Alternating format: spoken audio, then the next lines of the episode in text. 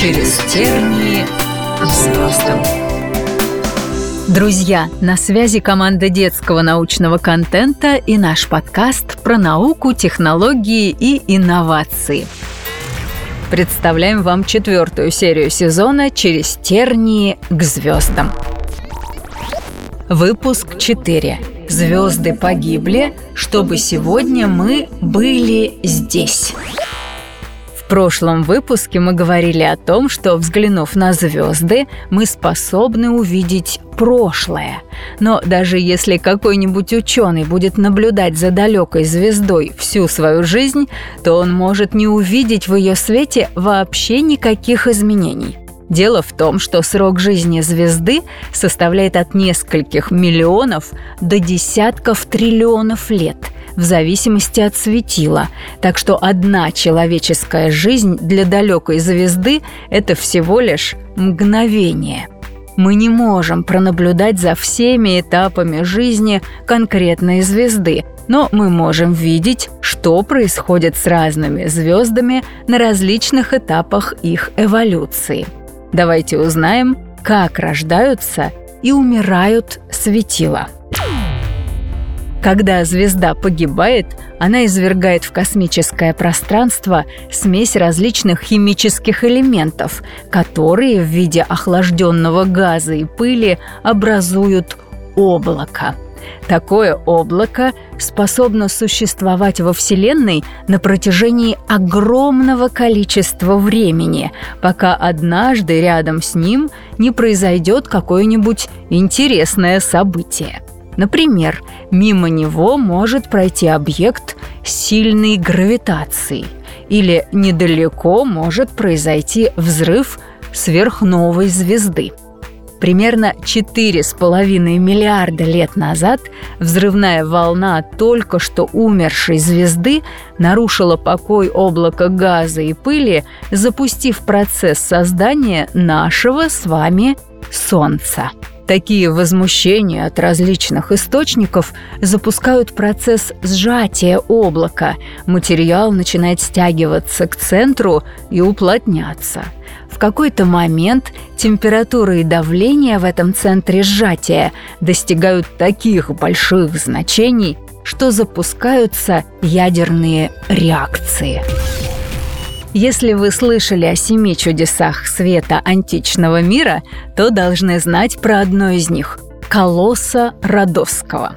Это гигантская статуя древнегреческого бога солнца Гелиоса, построенная на острове Родос за 300 лет до начала нашей эры – Через две с лишним тысячи лет после постройки ученые из Франции и Англии получили спектры Солнца и увидели в них желтую линию, принадлежащую неизвестному элементу. Этот элемент был назван гелий от древнегреческого «гелиос» – «солнце». Но вышло так, что название неверно отображает состав нашего, да и других светил. Дело в том, что в составе Солнца гелий занимает только второе место по количеству, по крайней мере сейчас. Больше всего в Солнце водорода. Он составляет почти три четверти массы звезды. Около четверти приходится на гелий, и около полутора процентов составляют более тяжелые элементы, такие как кислород, углерод, железо и другие. Процесс термоядерной реакции внутри Солнца представляет собой преобразование водорода в гелий – Условия в ядрах звезд позволяют протекать таким реакциям. Для Солнца температура ядра составляет 15 миллионов градусов Цельсия, а давление в 250 миллиардов раз превышает давление земной атмосферы. В этих условиях четыре ядра атома водорода преобразуются в атом гелия – Дело в том, что общая масса первых не равна массе второго. Разница в массах и преобразуется в колоссальное количество энергии. Представьте себе, за одну секунду Солнце производит столько энергии, сколько 2 миллиарда мощнейших ядерных станций за один год непрерывной работы. На сегодняшний день ядерные реакции в Солнце происходят уже примерно 5 миллиардов лет, и все это время в его ядре ежесекундно в энергию преобразуются 400 миллионов тонн водорода. Излучение этой энергии и заставляет звезды сиять. После того, как звезда начала светить, остатки от изначального облака газа и пыли начинают вращаться вокруг центра притяжения в одной плоскости. Из всего, что осталось, будут сформированы будущие планеты и спутники. Вся эта груда газа и пыли со временем стабилизируется и станет звездной системой – на это может понадобиться от нескольких десятков тысяч до нескольких миллионов лет. Дальше звезды стабильно живут свою долгую жизнь, постепенно сжигая водород, превращая его в гелий.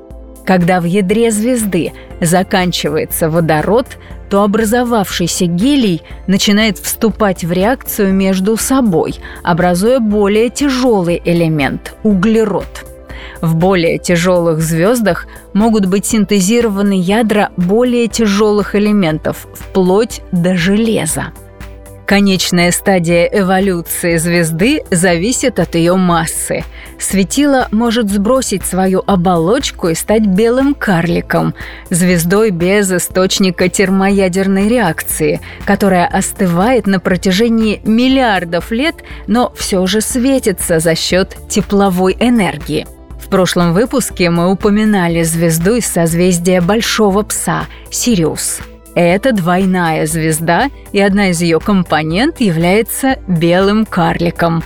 Второй исход для умирающих звезд – стать сверхновой звездой, то есть звездой, светимость которой резко увеличивается на несколько порядков во время взрыва и выброса в межзвездное вещество своей оболочки – а вместе с тем и элементов тяжелее железа. Из ядра сверхновой образуется нейтронная звезда или черная дыра. Вся история жизни звезды занимательна, но зачем нам это знать?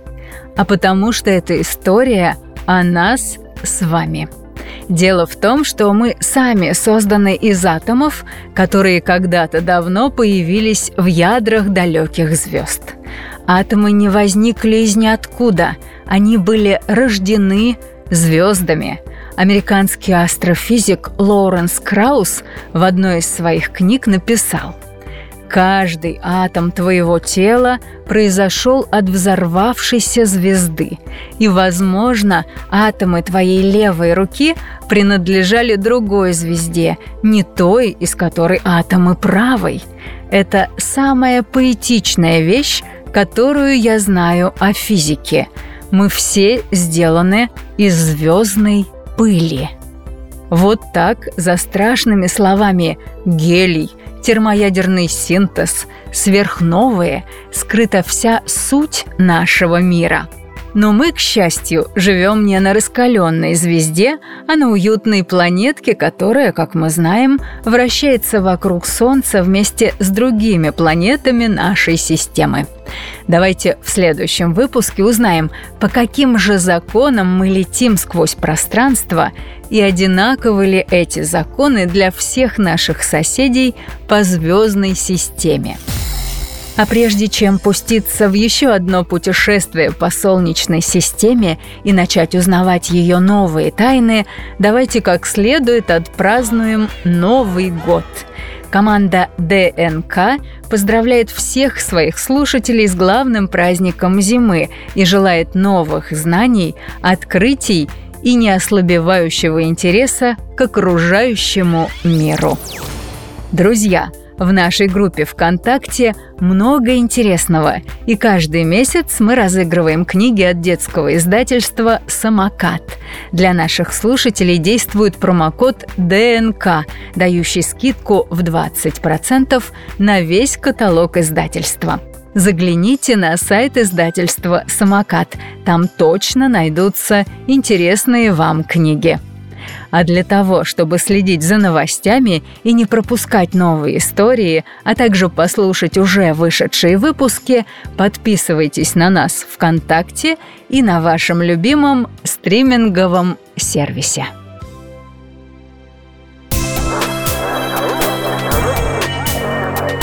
Через тернии к звездам.